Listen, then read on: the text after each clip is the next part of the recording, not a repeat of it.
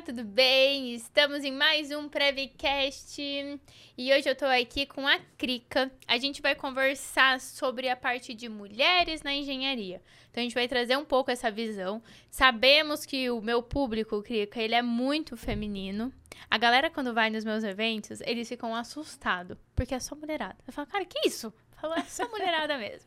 Então eu trouxe a Crica para ela conversar e trazer um pouco os cuidados, as ideias, os insights para as mulheres na engenharia, principalmente para não ter aquele, aquele negócio de ah, lugar de mulher não é na engenharia, ou ah, para ser engenheira não pode usar salto, para ser pra, né, ter competência não pode estar tá maquiada e estar tá bem arrumada. Então eu trouxe a Krika para conversar um pouco sobre isso, contar um pouco a história dela, apresentar o projeto que ela tem e principalmente dar dicas valiosas pra gente. Por favor, Krika, seja bem-vinda ao Prevcast. Obrigada, Renata. Tô muito feliz de estar aqui. É uma honra gigante estar numa mesa com você bater esse papo, porque a gente bateu um papo acho que uma, duas vezes só. E hoje abrir, né, mais profundamente outros assuntos. Então, também feliz pelo convite, obrigada. E te falar que eu sou uma admiradora do teu trabalho, da tua obrigada. leveza também na engenharia. É uma das mulheres que me inspiram a, de fato, ser mulher na engenharia, né? Não se parecer com, com um homem. Obrigada, fico muito feliz. E a gente, eu conheci a Krika pelo Instagram, a gente fez uma live junto, lembra? A gente se conheceu por uma live. É, a gente se conheceu por uma live. aleatoriamente, aleatoriamente. E aí a gente foi tomar um café e nesse café gerou uma super conexão de momentos, valores, conceitos, princípios. E nessa troca que eu tive com a Krika, acompanhando um pouco o trabalho dela, eu vi a importância da gente trazer esse tema para o Prevcast, principalmente por conta da nossa comunidade, né? Os nossos, galera que nos acompanha, ser um público bem feminino e passar de fato essa leveza que é possível também, né? Tanto mulher quanto homem se destacar dentro da engenharia. Krika, para começar, conta pra gente um pouco a sua história. Então, eu comecei, na realidade, é, com o técnico de edificações, não comecei com curso de engenharia. De onde é... você é? Porque seu sotaque ah, não é ah, paulista. Você quer, assim, muito profundamente a história. Então, vamos lá. Eu sou de Angelina. É uma cidade no interior do estado de Santa Catarina. Então, eu sou de lá, É perto de onde? É perto de Lages. Nossa, Serra eu falei que você era de Joinville. Não, Angelina. Não. Uma cidade bem piquititita, maravilhosa, inclusive. E desde pequena, desde muito nova, eh, eu já sabia que aquele lugar não era para mim. Uhum. Aquele aquele aquele sentimento de ai, preciso expandir. Então, assim que eu me formei, eu saí da casa dos meus pais, né, em Angelina. E você fez faculdade lá mesmo? Não, eu fiz a faculdade em Floripa, que hum, é a hum, capital do é. Então, o sotaque é de lá. O sotaque é de lá. Mas eu brinco, né? Eu não tenho sotaque, as pessoas já riem. Então, é, é, vim, morei em Florianópolis por muito tempo, fiz a faculdade lá, fiz, criei empresa lá há muito tempo. E depois de um tempo que eu morei fora, voltei para o Brasil, eu já não conseguia mais me encaixar em Floripa. Eu tinha um chamado muito grande de vir para São Paulo, vir para cá, abrir empresa, então vim para cá com esse intuito de, de expansão. Mas a minha faculdade fiz em Floripa, fiz o curso técnico de uh, edificações, o primeiro. E é muito engraçado, né? Porque todo mundo fala, você faz o curso técnico de edificações, você escolhe, você vai ser engenheira, arquiteta ou nenhum dos dois. então eu fui para engenharia porque meu desenho era péssimo naquele, naquele papel manteiga, sabe? Ai, sim, horrível. Bem antigo, já entreguei minha idade, inclusive. e era horrível. O professor falava, nossa, você tem que caprichar mais. Eu dava o meu melhor e não tinha como. Eu falei, bom, vou ser engenheira porque vai ser meu caminho. E depois de um tempo, quando eu me formei na, na, no técnico edificações, eu já trabalhava na Gerdau. Trabalhava pouco tempo na Gerdau como gestora de aço cortado e dobrado. E um dia eu falei para o meu chefe, chefe, eu queria continuar estudando, eu queria fazer uma graduação. E ele ficou extremamente feliz, Rê. Ficou tão animado, tão feliz, porque ele sempre incentivou muito é, a se aperfeiçoar dentro do escritório. Ele falou, faz, eu vou pagar metade da tua faculdade, pode fazer. E aí ele pagou por muito tempo metade da minha faculdade até sair do escritório. E assim eu me formei em engenharia civil. É pessoas que impulsionam no caminho, né? É, pessoas que impulsionam. E eu, eu penso que o impulso dele foi muito mais o incentivo, o vai fazer, do que o financeiro. Para mim foi mais importante ter um incentivo dele de fazer do que o financeiro. E é muito legal, né, ter esses, essas pessoas na nossa jornada que nos impulsionam, que falam, não, vai, faz, você consegue. E você principalmente pode. gestores, líderes, né? É. Porque é muito comum que, putz, peraí, mas se você aprender muito, você não vai mais querer ficar aqui. Então, não, volta, não precisa aprender tanto. Ainda, por mais é, ridículo e sei lá, tipo, muito atrasado que seja esse pensamento, a gente ainda sabe que ainda tem bastante, né? É, exato. E aí muita gente me pergunta, né, como eu ajudo mulheres, vezes sempre a incluir mulheres, me pergunta sobre os homens. Os homens, eles são abridores de portas. Eles têm um papel fundamental na inclusão da mulher também, tanto no canteiro como na, nas empresas, nos ambientes, porque eles possibilitam isso. E esse meu chefe, o Knorr, né, da Gerdau, era um representante da Gerdau, ele foi exemplo para mim como uma visão de águia. Eu sempre me inspirei muito nele e quando eu me formei em engenharia, eu mandei um e-mail para ele. Ele já tinha trocado de celular, já não era mais aquele, mandei um e-mail para ele agradecendo o que ele fez para mim, que não foi só o financeiro, mas também o, o incentivo. Então, a gente olhar também para o nosso caminho como esses homens que potencializam a gente são honrados e honrar também eles, né?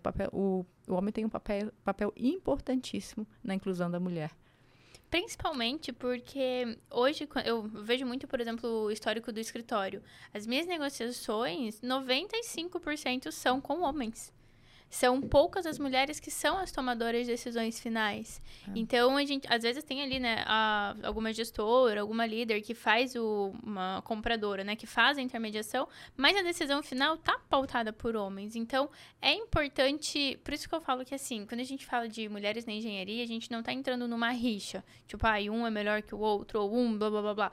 Não, não é isso. Mas é entender o papel da mulher e como que você falou, é ter essa amizade, esse respeito respeito aos homens que também estão na engenharia, porque querendo ou não, a engenharia é o que é, graças ao que eles fizeram. A nossa atuação na engenharia é muito recente, uhum. mas também a gente está vendo como eles estão abrindo as portas, porque é, eu acredito que o próximo, o próprio setor inteiro está vendo como é importante ter mulher num canteiro de obra, como é importante ter mulher na hora de fazer um projeto, uhum. é, os detalhezinhos, cuidados que a mulher tem, né? Exatamente. E o homem, tanto o homem como a mulher, isso é percebido.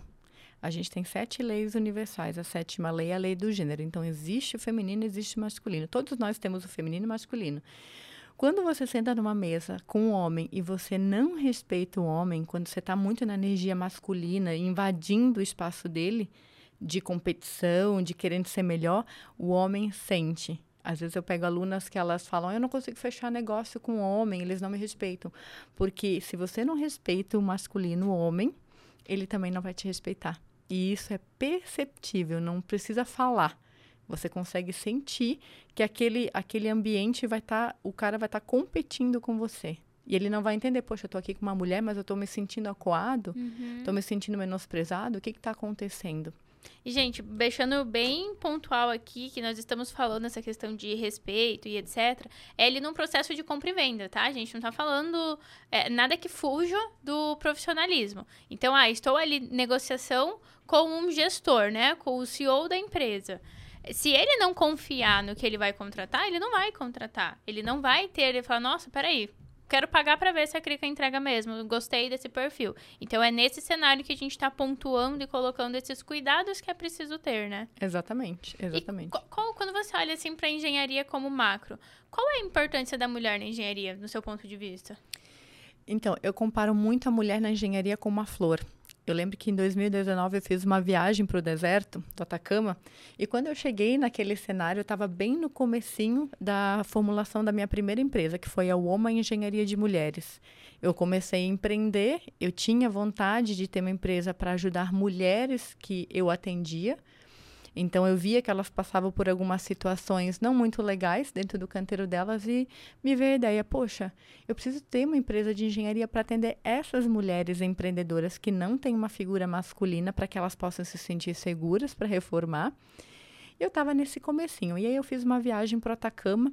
Eu lembro que quando eu cheguei é um cenário inóspito, né? Parece que você está em Marte, areia, tudo cinza, tudo meio vermelho. E aí, quando eu cheguei lá, uma pessoa falou para mim, Krika, aqui perto tem um oásis, onde tem água bem quentinha e sai da, das montanhas onde tem os vulcões. E eu fui conhecer. E nesse caminho era mais inóspito ainda, porque era muito longe. Eu fui olhando aquele cenário, todo cinza, todo eh, meio sem vida. E quando me aproximei desse lugar, tinha uma flor, uma planta nascendo já nesse deserto, com uma flor rosa. Foi a flor mais bonita que eu vi em toda a minha vida. E naquele momento veio um, um estalo que isso é a mulher na construção civil. Quando a gente entra na construção civil competindo, querendo nos parecer muito com homens, e naturalmente o ambiente nos molda, então o, a própria faculdade Óbvio. vai colocar a gente nesse lugar, a gente perde a nossa essência. O papel da mulher dentro da construção civil não é competir, não é se parecer com o homem ou fazer o que o homem faz. É justamente o contrário, é fazer o que o homem não faz. Então, ele continua fazendo o papel dele, com as perspectivas dele, com o conhecimento dele, e a gente vai fazer o que a gente tem de diferente para agregar nessa engenharia. Então, é uma outra visão, é um outro comportamento, e não aquele comportamento areia que já está presente, né? O de concreto, de masculino já está cheio. Então, a gente precisa ser o agente que vai trazer uma diferença para dentro do ambiente onde a gente está. Eu costumo falar que a gente não pode ser termômetro, a gente tem que ser termostato quando a gente entra no lugar. A gente eleva aquele lugar, a gente traz novas, novos conhecimentos, novas perspectivas que talvez o homem não tinha. Qual a diferença do termômetro e termostato? O termômetro ele mede o ambiente e com o termostato você pode subir Regular. a temperatura. Perfeito.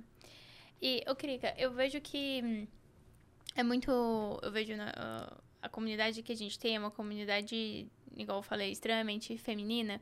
E eu gosto muito de ver a leveza e a atenção aos detalhes que uh, sexo feminino, né, de uma maneira geral, tem muito nisso. Então, lá no escritório, recentemente, a gente contratou, né, veio também pro time uma galera masculina e eu percebi também como é importante o ponto deles, porque eles têm aquele olhar do cuidado. Eu, eu vejo que encaixa muito, porque a gente tem assim. O Gu, ele traz muito o cuidado e o que a gente tem que se precaver. E a Lê, ela traz os detalhinhos. Tipo, ah, tá, dá pra cuidar com isso, mas a gente precisa regular aqui. Que daí vai encaixar. Uhum. Então, e eu vejo que num canteiro, num projeto, isso funciona muito bem quando a gente tem esses papéis alinhados, né? A mulher olhando para essa questão dos detalhes e tendo junto ali um suporte que vai fazer, olha, peraí, esse detalhe tá interessante, mas vamos se precaver por aqui, vamos olhar por esse caminho. Porque é isso que vai trazendo essa leveza e, e vai tirando essa competitividade, acredito. Totalmente. Até o Sebrae fez um estudo em 2022 que fala sobre é, empresas que investem em times mistos têm até 40% mais de rentabilidade. E aí você falou que o Gu ele cuida mais dos detalhes. Isso é o masculino. O masculino ele tem estratégia, visão a longo prazo maior. E às vezes a mulher ele tá, ela tá mais preocupada com detalhes, ah, se, vai, se vai ter água, se não vai ter água. E o homem não, ele vai fazer estratégia, ele vai abrir um uhum. mapa. Então é complementar. É, e esse é o ponto principal que a gente precisa entender. A gente é complementar. Isso é maravilhoso, porque com certeza o teu escritório ele vai assim explodir muito Sim. mais. Sim. Que vai ter as duas visões. E, e, é muito legal porque eu percebo que até assim, os mentores que eu procuro normalmente são masculinos é uhum. muito difícil. Tem uma pessoa só que eu converso muito, é, que é mulher, que é a Flávia. Mas, no geral, eu sempre vou para essa ideia do, do masculino, com homens, justamente por isso. Porque o detalhe, como vai conquistar o relacionamento, tipo, ah, eu sou do detalhe, né? Então, é, ah, vai decorar bonitinho assim, vai mandar o, uma cartinha assim, porque eu sei que essa aluna gosta, outra gosta de todinho, vou deixar um todinho no quarto. E aí, então isso, beleza, funciona. Mas isso a longo prazo, como que vai ser? Então, até recentemente eu estava montando umas apresentações para os nossos eventos, etc. E mandei para um dos meus colegas, né? Falei, olha, me dá um help, o que, que você acha? E foi muito engraçado porque veio toda essa parte estratégica. Uhum. Tá muito legal, mas, eu, mas é interessante você ter isso, isso, isso, traz números, eu quero dados e papapá e pipipi. Eu falei, nossa, mas coisa chata. Mas eu fiz, né? Eu falei, não, tá bom, vou fazer. E quando eu fui apresentar, realmente, o que fez o, o gestor, né, entender e falar, putz, eu gostei, foi os números. Eu falei, caraca, olha só, isso faz muito sentido. Então, é. ter essa análise, eu vejo que é imprescindível, né? Não dá pra gente fechar num mundo onde, ah, é, vou só, sei lá, fazer aqui minha empresa, durante muito tempo eu falei, minha empresa uhum. só vai ter mulher, porque o homem não presta atenção, porque eles não conseguem acompanhar nosso nível, porque lá. E aí até que a gente começou a contratar e viu, não, peraí. Tipo, realmente. Né? É, com as meninas eu posso falar, tipo, sete coisas de uma vez que elas estão aqui. Papapá, anota, colocou e funciona. Com o Hugo, não. É uma coisa em cada. Escreveu, desenhou, pontuou, a gente vai pra segunda. Porém, a visão que tem, o, a estratégia que traz, o cuidado que traz é muito diferente. É totalmente diferente. E é magnífico quando a gente tem essa percepção e se abre também para receber essa percepção diferente, né? E agregar junto no trabalho. É, é magnífico. É magnífico. E, pensando agora para 2024, tem várias mulheres que decidiram começar a empreender, que estão entrando na engenharia, é, que querem abrir seu próprio escritório. Pensando nesse lado mais business, você consegue deixar três dicas para a galera do que fazer em 2024 para realmente se destacar? Eu diria para quem está começando agora e também para quem quer expandir, a primeira coisa que a gente precisa cuidar é o que eu chamo de alicerce. Né? Todo prédio que ele vai crescer muito, vai ficar muito alto, a gente tem que cuidar bem da base, calcular bem a fundação. Então, cuidar do alicerce. Feito o alicerce, se cercar de pessoas que querem o mesmo que você isso a gente tem com muita clareza, né, Rê? O ambiente que você está plantada vai definir a tua estatura. E muitas vezes, quando a gente também entra no processo de empreender, é delicado, a gente vai ter que deixar amizades para trás, a gente vai ter que deixar hábitos para trás e adotar essa nova mentalidade para crescer. E o último ponto é sempre estratégia. Então, se você ainda não tem uma visão de futuro muito clara, é, trabalhe nisso, tenha mentores. Eu tenho mentores até hoje, gente. Acho que você também tem, né? Super. E é isso que me faz não parar, é isso que várias vezes salvou meu negócio, é isso que muitas vezes fez eu economizar 50 mil, 100 mil no investimento em algum outro passo na carreira. Então, três passos: alicerce, relacionamentos e a tua estratégia de expansão. Se você não consegue ter uma visão clara do teu futuro, o que você quer, é muito difícil você se permanecer muito motivada. Às vezes a gente pede missão, ah, vou empreender, vou sair, vou fazer tudo. No primeiro dia, no segundo já, ai, choveu, vou ficar mais cinco minutos na cama. No outro dia, ai, tô com sono, vou ficar mais meia hora na cama. Ai, eu mereço, trabalhei tanto. Eu mereço, tanto. trabalhei tanto. Então, tenha um objetivo muito claro. E o para quê, né? Colocar o para quê nisso, para que eu faço isso? Às vezes a pessoa pensa, ah, não, eu tenho que ter um para quê muito bonito, porque eu quero que ajudar crianças na Etiópia. E não, gente. Às vezes o teu para quê é só para não precisar mais ter chefe. É só para ter liberdade de tempo, né? E tá tudo bem. crianças na Etiópia. Tipo, é. Parei aí, desculpa. Então, quando, eu lembro que no começo, quando eu comecei a empreender, eu não tinha um objetivo, eu não empreendia para ajudar mulheres. Eu fui empreender porque eu queria ter liberdade de tempo. Eu não aguentava mais trabalhar das 8 ao meio-dia, da 1 e meia às 18, eu não funcionava naquele horário. Então, é entender também o que que te motiva aí e agarrar, te agarrar nisso, realmente, né? né? Vamos falar um pouquinho sobre cada um desses pontos? Vamos. Quando você fala de alicerce, você está falando do que exatamente? Alicerce tem vários pontos. Mentalidade. E aí, eu sempre falo da ativação do DI. Isso muito na mulher, mas eu percebi que homens também têm isso, que é a autoconfiança, o poder pessoal. Então, a ativação do DI, ele tem três pilares, né? Poder pessoal, autoconfiança e a sua identidade. A gente tem a nossa identidade muito atacada por um muito tempo, Começando quando a gente entra na faculdade de engenharia. A gente vê 80 homens, duas mulheres, uhum. e a gente começa a se comportar como os meninos e virar brother deles. Então ali a gente já perde um pouquinho nossa identidade também feminina, tá? Mentalidade, identidade e principalmente a identidade também é quando a gente fortalece quem a gente é em Deus, quem a gente é verdadeiramente. Porque às vezes a gente fala, ah, eu sou engenheira, eu sou empresária. Na realidade, você está essa profissão ou está nessa posição, mas quem você é em essência. É uma investigação bem legal da gente fazer. Então, quando a gente fala de alicerce, é cuidar disso. E a mentalidade, ela também entra em muitos paradigmas que a gente tem, né? Quando você começou a empreender, acho que foi provavelmente parecido comigo, era CLT, sair e tive que quebrar vários paradigmas de o que, que é empreender, como que eu capto cliente, porque eu não podia mais sentar na minha cadeirinha, trabalhar e no outro mês caía um valor na minha conta. Eu tive que precisar a correr atrás, você também, né? Então, muda-se a mentalidade. É o principal para quem quer começar e para quem quer expandir também. Se você está travado em algum ponto, é porque algum paradigma teu está te impedindo de ir para o próximo passo. A gente sempre vai ter essa ruptura, essa dor de crescer. Então, eu diria que o alicerce é isso, é a gente cuidar disso. Quando a gente fala dessa questão do alicerce, a gente pode colocar que esse alicerce seria voltado a um autoconhecimento? Sem dúvidas. Autoconhecimento. Então, entender também, né? Ah, eu tenho pontos fortes e tenho pontos fracos. Ok, eu posso trabalhar em alguns pontos fracos meus, mas eu vou usar principalmente o que pontos eu tenho fortes. de ponto forte. E vou trabalhar aos pouquinhos. Eu gosto dessa teoria. É, eu gosto dessa teoria também, porque muitas vezes nosso ponto fraco é a nossa própria personalidade, Ai, que é tipo, muito tá difícil mudar. Só segue. É muito, é muito legal isso, porque às vezes a galera fala, não, ponto forte tá tudo bem, deixa eu mudar aqui um ponto fraco. Mano, potencializa o que tá forte. Exato. Vai. Quando você fala de ambiente, eu é, tenho uma visão muito clara que ambiente é tudo. Então, se você tá com gente boa, vai dar bom. Se você tá com gente ruim, vai dar ruim. Ponto. É muito claro isso na minha cabeça. E aí, um ponto, até eu lendo um livro esse fim de semana do Thiago Brunet, ele fala muito isso que nas fases, conforme você vai passando de fase na sua vida, você vai perdendo amizades e vai ser mais comum você fazer novos amigos.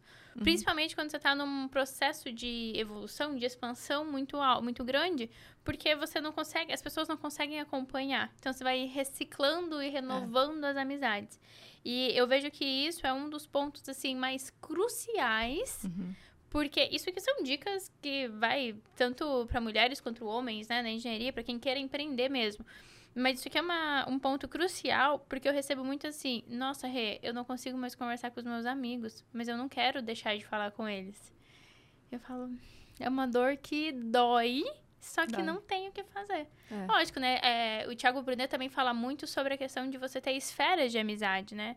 Então, entenda aí que talvez aquele seu amigo de infância, ele vai ser legal para você ir lá jantar num sábado, dar risada, lembrar das coisas de infância. Mas ele não vai ser a pessoa indicada para você falar sobre as estratégias, sobre as expectativas do mercado, sobre como que tá o desenvolvimento da engenharia no Brasil ou mundialmente. Então, essa questão do ambiente, eu vejo que é muito isso, né? A gente entender o ambiente que a gente está e colocar cada pessoa dentro da sua caixinha. É, é primordial. E é difícil isso, né? Super. Não é fácil, tá, gente? Mas, é, e até nessa questão de ambiente, eu vou trazer para um outro ponto, até legal da gente conversar sobre isso, sobre como o ambiente influencia.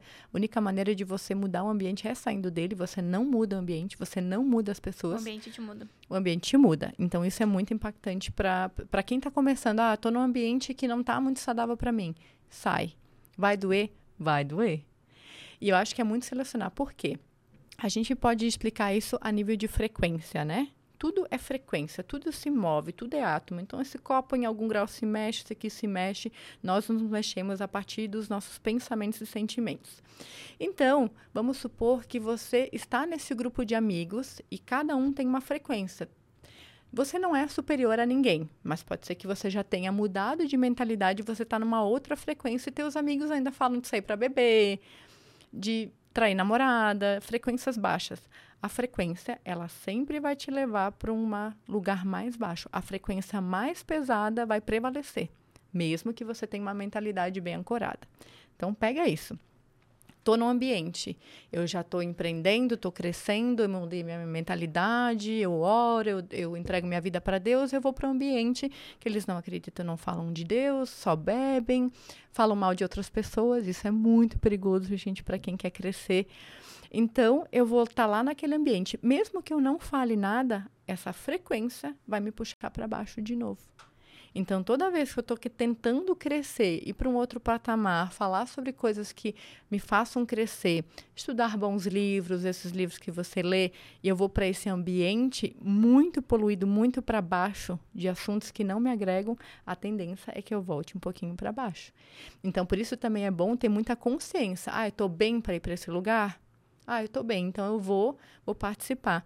Em alguns momentos não faz sentido você levar. E tá tudo bem, porque pode ser que em algum momento aquelas pessoas também tenham essa expansão de consciência, esse despertar e vão para um outro caminho de querer crescer, de querer evoluir, de querer se conhecer mais, em vários graus, né? A gente não pode querer que nosso amiguinho venha junto, infelizmente. Então, eu, sempre diria, avalia se vale a pena ainda voltar e ficar com aquelas amizades que não agregam. E é por isso que o outro tópico do alvo, de entender o que, que você quer, é tão legal. Porque se você sabe quem você quer se tornar, dificilmente você volta para um lugar que não te faz bem. Né? Vamos supor, ah, quero ser uma uma palestrante. Eu fui chamada para uma palestra na segunda-feira, 8 horas da manhã, e no domingo meus amigos me chamam para beber. Eu sei que a gente vai para um bar, vai beber muito, e eu vou acordar segunda-feira de manhã mal. Se eu sei que eu vou dar uma palestra, eu sei que eu quero ser a melhor palestrante da minha área, eu já não vou para esse lugar. Eu vou escolher estar bem na segunda-feira, vou escolher dormir cedo, me alimentar bem, tomar água. Para segunda-feira minha voz está bem. Você consegue perceber? Uhum. Essa, Perfeito. é mais fácil fazer as escolhas na nossa vida e sem dor, sem a gente achar, ah, não, sou melhor. Porque, não, ninguém é melhor que ninguém. Aquela pessoa não continua. Existe um certo e errado, né? Eu Exatamente. Existe fases da vida. Exatamente. É exatamente. muito. Até no, no, livro que eu li fim de semana também, o Thiago falava muito isso. Que não tem, ai, é uma pessoa. Nem era um livro, era um podcast que eu tava escutando. Uma pessoa é melhor porque ela, sei lá, lê sete livros por mês e a outra é muito ruim porque não lê.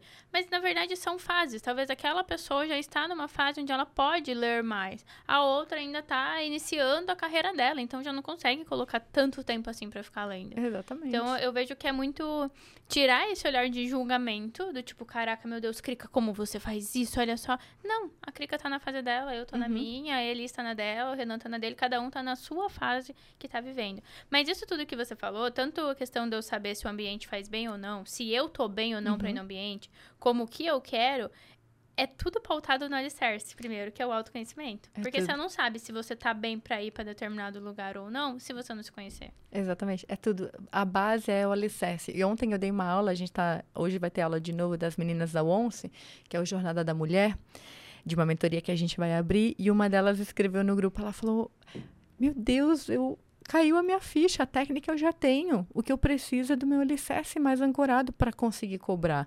Eu estava tentando fazer mais um curso técnico para conseguir cobrar melhor. E eu não vou conseguir porque eu não tenho confiança em mim. Então eu preciso desse alicerce. E ele é a base. E outro dia eu li uma reportagem do IBGE que me impactou muito. Mulheres na construção civil ganham até 20% menos do que homens. Você sabia disso? 20% é muita coisa, né? É um quarto praticamente. E aí a gente entrou nessa discussão também no grupo e muitas mulheres começaram a falar, ah, é porque realmente a mulher é desvalorizada.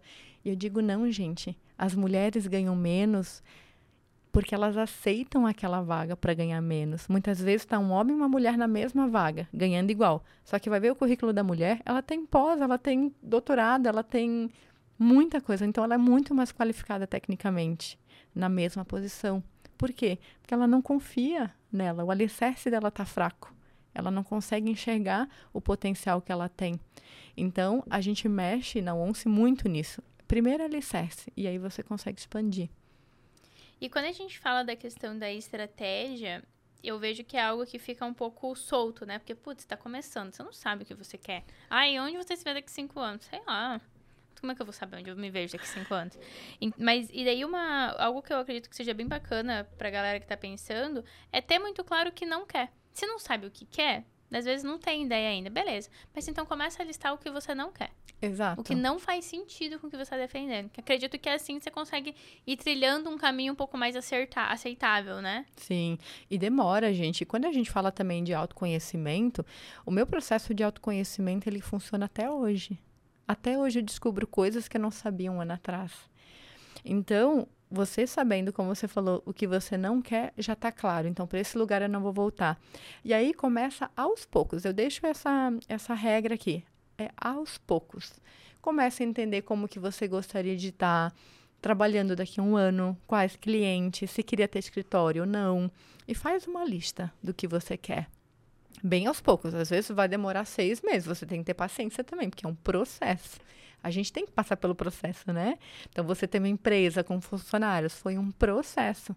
Esse processo de crescimento te possibilitou se tornar uma empresária e hoje manter esse escritório. Então, não caiu no teu colo no escritório com 15 funcionários, né? Então, é aos poucos. Então, a mesma coisa, eu vou sentar no final de semana, eu vou para um lugar que eu gosto, vou fazer um cafezinho, um chazinho, vou sentar e vou ficar pensando, o que, que eu quero da minha vida? E começa a escrever. E depois, quando você conseguir escrever, sabe o que, que eu fazia? Eu voltava nessa lista e falava: Isso aqui não é o que eu quero, é o que a sociedade quer. Isso aqui não é o que eu quero, é o que meu chefe esperava. Isso aqui não é o que eu quero, é o que o meu marido esperava de mim. Não, isso aqui não é um desejo meu. E vai tirando o que não é teu. Gente, isso dá uma liberdade gigantesca e isso também aflora a tua identidade, que é uma das bases da alicerce, porque você vai conseguir trazer à tua mente quem você é de fato e o que, que é importante para você. Porque às vezes a gente costuma.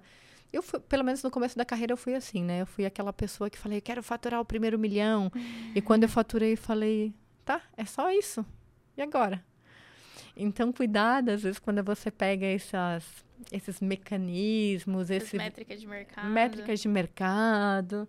Toma só cuidado com isso. Faz a tua listinha, depois vai varrendo tudo que é lixinho tirando o que não é para você. Acho que faz sentido. Ah, eu gostei muito desse exercício. É basicamente a pessoa listar o que ela quer e aí depois ir vendo a origem daquilo. A origem daquilo. Isso também é uma prática de autoconhecimento.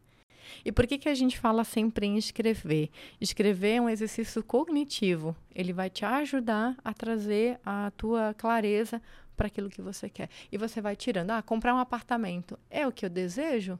Será que eu não desejo viajar ao mundo? E como saber se é o que eu desejo ou se realmente é tipo algo de alguém? Porque às vezes tem coisas que foi tão plantado na sua cabeça que parece muito que é você que quer. Ótima pergunta essa, hein? Você viu? Uhum. Eu vou aqui anotando, eu vou pensando tudo. Eu acho que eu levei tempo para isso. Eu, no meu íntimo, levei tempo. Eu, eu anotei, fiz aquela listinha de vida perfeita, né? Comprar apartamento, casa, carro, apartamento, casa, carro, apartamento. E depois de um tempo, talvez depois de um ano, quando eu voltei nela, eu falei, opa, eu acho que eu não quero hoje um apartamento. E eu já tinha um, né? Talvez eu não precisava de um. Agora eu quero viajar, então eu vou alugar esse apartamento e morei fora do Brasil um tempo. Então você vai começando a se perceber. E vai entendendo também no teu íntimo. Por exemplo, escritório. Gente, o meu primeiro escritório, só eu trabalhei muito tempo com obra, né? Só eu ia para o meu escritório. Porque a minha equipe, ela ficava toda na rua na obra. Às vezes passava lá para deixar material, ok, era uma boa base. Mas dado o momento eu falei, eu acho que esse escritório também era uma era um, algo externo que alguém falou que eu tinha que ter, porque só eu ficava nele, só eu. O cliente não ia, entende? E aí aos pouquinhos você também vai entendendo, sem muita pressão. Isso é muito do feminino também, né? Vou anotar e vou sentir aqui o que, que é meu, o que, que não é. E aos faz pouquinhos. sentido nessa etapa. E é muito entender de novo, né? A fase, a etapa da vida que você tá. Exato. Nossa, isso faz total diferença. Porque se você tá numa etapa da vida que você tem um escritório, você não vai querer viajar e trabalhar com liberdade de de repente tanta liberdade, você quer mais estabilidade. Então você entender qual é o teu momento, né?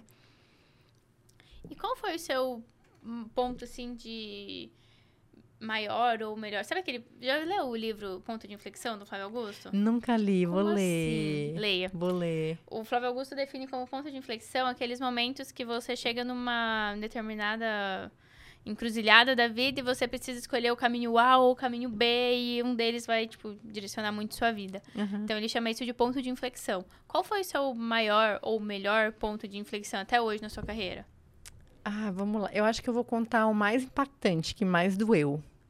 Eu gosto que mais dói e que mais ensina.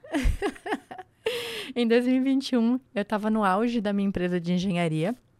É, só para contextualizar, em 2019 eu já trabalhava como autônoma e eu atendia muitas mulheres, muitas mulheres atendia e eu percebi elas passarem por várias situações muito complexas. E eu falei, poxa, eu acho que eu vou abrir uma empresa de engenharia para atender essas mulheres para elas terem aporte, para elas terem para quem perguntar, elas podem perguntar para mim. Deus plantou esse desejo no meu coração. E aí eu comecei a formatar esse, esse negócio, só que eu tinha vergonha, tá? Pega esse gancho aqui. Tudo que é de Deus te dá medo ou vergonha. Então esse é o primeiro gancho. Então eu tinha muita vergonha. Por eu falava. Por quê? Vergonha? Porque eu falava. Ai, Não, porque, porque da onde Isso que tudo que é de Deus dá medo ou vergonha. Tipo, por que isso? Tudo que é um projeto de Deus para tua vida dá medo ou vergonha, porque ele é muito maior do que você consegue conceber hoje. Perfeito. O projeto dele sempre é maior. Você não consegue, olhando para tua realidade, ele é inconcebível. Não faz sentido. Então, eu comecei a trabalhar nessa empresa, ah, tá, coloquei no papel e tinha vergonha, porque eu falava, não, eles vão achar que eu sou uma mulherzinha com uma empresa de engenharia para mulher. E julgamento. Aquilo, um julgamento, é. E aquilo foi crescendo no meu coração, abri essa empresa. É, no primeiro ano a gente cresceu 520%, então foi assim um crescimento estrondoso. O que era essa empresa de mulher de engenharia para mulheres? Projetos e reforma, projetos de engenharia e reforma. Mas você atendia só mulheres? Atendia clientes mulheres, atendia homens e colocava mulheres no canteiro de obras. Tá. Pedreira, eletricista, pintora. Uhum. A equipe, ah, é legal. É, e a equipe também era de mulheres. Então, cresceu de forma estrondosa e quando estava no auge dessa empresa, esse é o ponto de inflexão. No auge dessa empresa, eu tinha tudo, Rê. Equipe, tinha toda a estrutura, dinheiro, eu podia fazer o que quisesse no momento que eu quisesse. Eu tinha tudo e eu não tinha nada. Então tinha um vazio muito grande. E aquele momento eu tinha me afastado um pouquinho de Deus pela correria, não colocava isso como prioridade no meu dia. E comecei a sentir um incômodo. E aí eu voltei para Deus e falei: Deus, o que está acontecendo? Eu fiz tudo que o Senhor me pediu. O Senhor me deu infinita mais, mais daquilo que eu planejei. Eu estou sentindo um vazio. E ele falou para mim: Você na obra é pouco. Eu te quero ajudando mais mulheres. Eu falei: Deus, eu sou engenheira, como que eu vou ajudar mulheres? Eu não tenho conhecimento de, de psicologia, psicoterapia para ajudar mulheres a mais do que eu faço. E continuei na minha empresa. E ele começou a ruir tudo. A empresa já não me, já não me sentia feliz. Até final de 2021 eu tive um burnout e resolvi sair e resolvi me reconectar para saber quais planos que Deus tinha. E aí, durante esse deserto, durante esse deserto que passei, porque não foi 40 dias, porque eu sou uma pessoa assim um pouco mais resistente, demorou mais tempo, é, eu entrei no meu deserto e Deus começou a me lapidar com o que, que ele queria que eu entregasse para essas mulheres. E eu entrei no meu processo. Foi muito profundo, foi muito dolorido, porque eu tive que abrir mão dessa empresa, é, eu tive que abrir mão e entender os desígnios né, de Deus. E aí, ele, aí eu comecei a trabalhar antes disso, eu comecei a trabalhar na ONCE já, um pouquinho mais alinhado com o que Deus queria. é um projeto seu? É um projeto meu, tá? A ON, então, a ONCE, que é essa, essa comunidade de mulheres que eu tenho hoje, ela nasceu desse lugar. Eu já ajudava um pouco algumas mulheres de forma muito indireta, e aí Deus me trouxe para esse lugar. E aí, no final de. No, no, em março do ano passado, eu descobri que eu estava numa depressão bem profunda. E eu tive a oportunidade de conhecer Jesus, entreguei minha vida para Jesus e fui salva dessa depressão. Então, saí desse burnout, dessa depressão e comecei a me dedicar para o ONCE. Então, foi um momento de inflexão muito grande na minha vida, que eu tive que tomar uma decisão muito forte de deixo a engenharia e vou para o meu caminho, que é ensinar mulheres, e como é esse processo, sendo que eu não tinha nenhuma ferramenta ainda. Então, foi onde que eu tive que escolher e seguir pelo meu caminho que já estava escolhido, né? E hoje qual é o papel da WOMSE? Hoje a gente trabalha com treinamento de liderança feminina. Então a gente atende mulheres que empreendem, atende algumas estudantes também, empresas de engenharia, empresas que querem implantar ESG, mas basicamente a gente trabalha nesses três pilares para quem tem o seu negócio: alicerce, relacionamento e expansão. Então a gente traz toda a metodologia para dentro é, a gente tem, para quem quer começar, né, tem o Portal W, então lá tem toda a metodologia gravada. É um Netflix da empresária. Você vai uhum. lá, assiste e tem encontros uma vez por mês, onde a gente tira dúvidas, se encontra. Tem mentoria, agora amanhã a gente vai abrir a primeira mentoria coletiva, que é a mentoria Gênesis. E por que Gênesis? O princípio. E a gente dá palestra, dá cursos também, então a gente tem alguns eventos também que a gente faz de encontrar essas mulheres para falar de negócios. Entendi. Bom, outra pergunta que eu tinha era justamente quando a gente conversou, a gente falou muito sobre essa questão mais espiritual, religiosa, e minha pergunta era muito tentar entender qual era o impacto, né, de Deus na sua carreira, mas você já trouxe. Totalmente. Eu, eu gosto muito de uma passagem da palavra, que é Jeremias 1,5, que fala: Antes de eu formá-lo no ventre, eu o escolhi. E antes que você, antes de você nascer, eu designei, eu separei e designei profeta às nações. Então, a gente tem um propósito aqui de Deus. Aí a gente tá, eu penso que nesse momento que muitas pessoas buscam, né, qual é o meu propósito? E muitas vezes ficam perdidas, entram na mão de charlatões, que você vai descobrir, o propósito ele não se descobre, ele se recebe. Então, quando eu me conheço também, eu me conecto com esse propósito que eu já tenho, que é natural.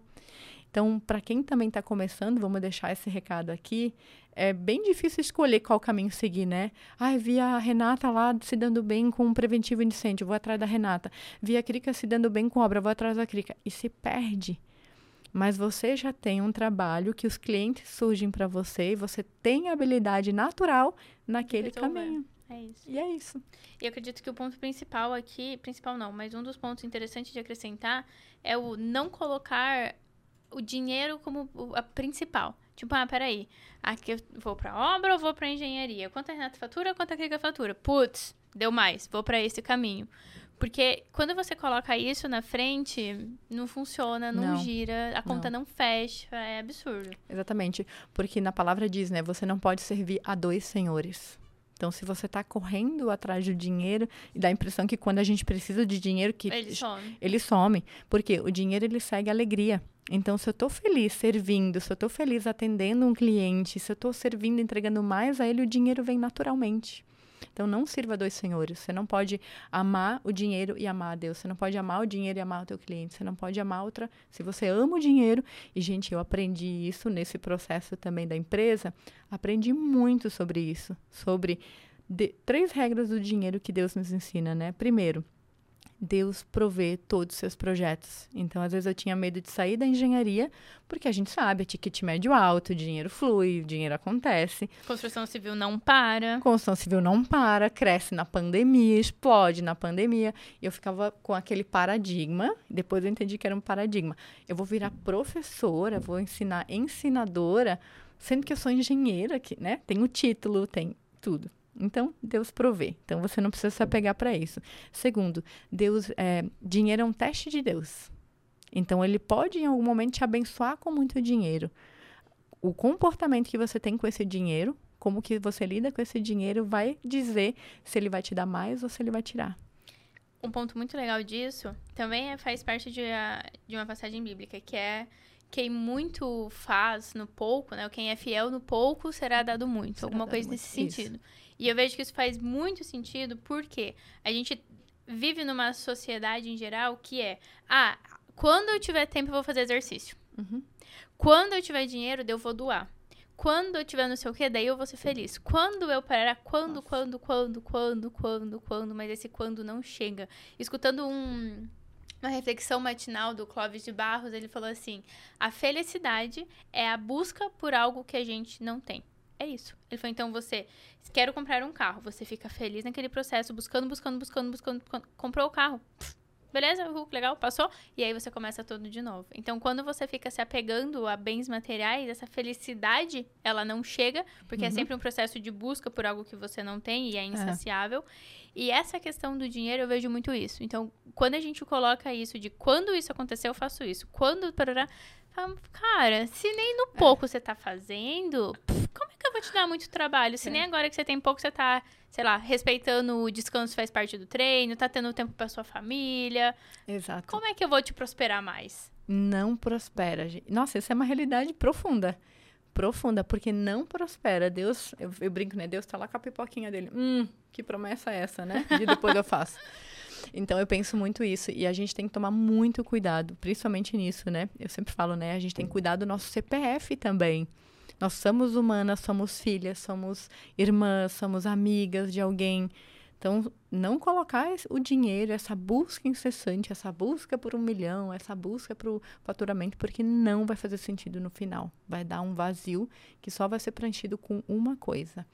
Né? E a terceira questão sobre dinheiro, que o dinheiro é espiritual. Então, se eu não tenho é, se eu tenho escassez, se eu não tenho merecimento, que daí também entra no alicerce, e eu não lido com meu dinheiro, eu não recebo dinheiro. Né? Tem uma frase horrorosa que eu me livrei, que tinha muito na minha família, que fala: dinheiro na mão é vendaval. O que, que isso quer dizer? que você não vai ter mais dinheiro, porque você não honra no pouco. Então, se um Como pouquinho. Assim, dinheiro na mão é vendaval? Nunca vi essa você frase. Nunca viu essa frase? Não. Nossa, eu escutei muito na minha infância. Ah, dinheiro na mão é vendaval. Ah, dinheiro chegou e já saiu.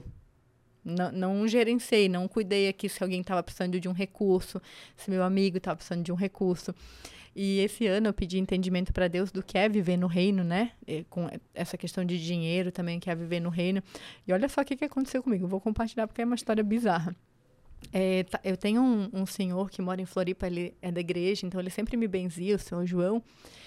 E ele nunca aceitava dinheiro quando ele, ele ia para minha casa, ele não aceitava dinheiro, não aceitava nada. Eu falava, seu João, o senhor teve custo. E aí, quando ia para casa dele, sei lá, levava um bolo que ele gostava para ter a troca, né? E aí, eu morando em São Paulo, um dado momento, recebo uma mensagem do seu João. Seu Crica, eu estava assim sem dinheiro, preciso trabalhar amanhã. Será que você não me empresta 200 reais? E aqui, aquilo tocou no meu coração. Eu falei, nossa, eu não gosto de emprestar dinheiro, tá, gente? É essa a realidade. Aquilo tocou no meu coração e eu falei, Deus, eu te pedi um direcionamento essa semana do que é viver no reino. Eu queria que você me falasse o que, que isso significou. E aí Deus falou, ele tá te pedindo 200, mas ele tá precisando 300 reais. Então você vai dar para ele, não é emprestar, é dar para ele 300 reais. E aí eu fiz um pix para o seu João, 300 reais. E naquele momento eu tive entendimento do que, que é viver no reino. Tudo que a gente tem aqui no material, Deus nos concedeu. Então, nosso trabalho, nossa capacidade, Ele nos capacitou. Então, nada pertence a nós. E quando nada pertence a nós, o meu carro não pertence a mim, o escritório não pertence a mim, ele pertence a Deus, a vida fica muito mais leve. Eu não me apego, ai, meu carro, meu escritório, meu. Nada é meu. É tudo de Deus. O mesmo Deus que abre a porta, fecha. O mesmo Deus que dá a tempestade, traz o dia, dia de sol. É isso. Então fica mais leve a nossa vida e a gente tem tempo de olhar para um cachorro que está na rua, que está com sede, dar um pouquinho da nossa água. É, olhar para um cara que está catando lixo e perguntar: Você está com fome? Posso te comprar um pãozinho? O que, que você quer comer? Então são pequenas coisas que vão aflorando mais e o dinheiro vai vir magicamente depois que a gente tem esses entendimentos. Vai acontecendo, né? É. Eu fiz o método DEST no Thiago Brunet ano passado e ganhei uma apostila bem grande. E aí, uhum. agora, final de ano, todo dia eu ia lá e falava, tá, preciso terminar essa apostila, né? Que não acaba nunca. Então, cada dia eu gerava um princípio. E um do princípio que ele fala é a generosidade. E aí, uma coisa que eu achei muito legal foi que ele falou, ele falou, gente, é difícil ser generoso, porque é um hábito que você precisa criar. Ele falou, então coloca na sua agenda 15 minutos por dia para ser generoso com alguém. Eu falei, nossa, mas olha o nível, né? Tem que colocar na agenda. Puta merda, coloquei na minha agenda. Isso faz total diferença, Krika, porque é justamente, se você deixa ali no seu piloto automático como o seu dia funciona, você não olha pro lado. Você não vê quem tá precisando do seu lado. Exato. Porque você tá passando, você tá indo, tudo é muito rápido, tem que fazer e uhum. tal. Agora, quando você vai criando esse hábito de, tá, peraí, como estão as coisas à minha volta? Nossa, olha a Krika, será que ela tá precisando de alguma coisa? Deixa eu conversar com ela. Uhum. Isso muda muito e as coisas fluem de uma maneira bem mais leve, realmente. Totalmente. E pra gente que empreende, lógico, né? A gente às vezes trabalha 18 horas por dia. Principalmente no começo do nosso negócio, a gente faz tudo. Mas tomem cuidado de não, não correr atrás do vento, como diz a palavra, de correr realmente atrás daquilo que importa, ter a tua rede de apoio, porque em algum momento as coisas vão ficar ruins e você precisa ter para onde recorrer. Quando eu tiver É, quando eu tive a depressão que eu entendi que eu não estava dando conta de sair sozinha, eu recorri à minha família, ele me acolheu. Então eu tinha para onde voltar. Então, sempre cuida dessa base, né? Isso tá a diferença. É. Krika, muito obrigada.